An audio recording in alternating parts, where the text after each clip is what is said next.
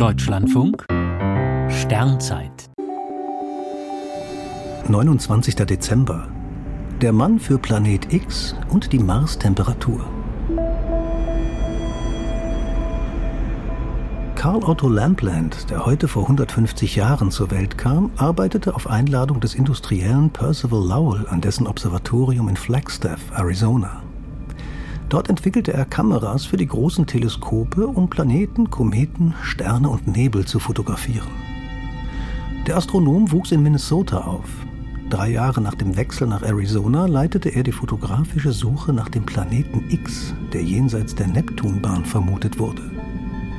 Zudem baute Carl Lampland Messinstrumente, um mit Hilfe langwelliger Strahlung die Temperatur von Planeten zu ermitteln. Wie sich zeigte, bestehen auf Mars starke Temperaturunterschiede zwischen der Tag- und Nachtseite. Das war ein klarer Hinweis, dass die Atmosphäre dieses Planeten sehr dünn sein musste. Gut ein halbes Jahrhundert, bevor die ersten Raumsonden dort angekommen sind.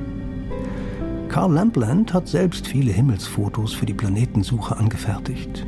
Nach der Entdeckung Plutos durch Clyde Tombaugh, einen Mitarbeiter der Sternwarte, hat er jahrelang den neuen Planeten verfolgt um dessen Bahn so genau wie möglich zu bestimmen. Die letzte Aufnahme dafür hat er nur wenige Tage vor seinem Tod gemacht. 1951 starb er an einem Schlaganfall.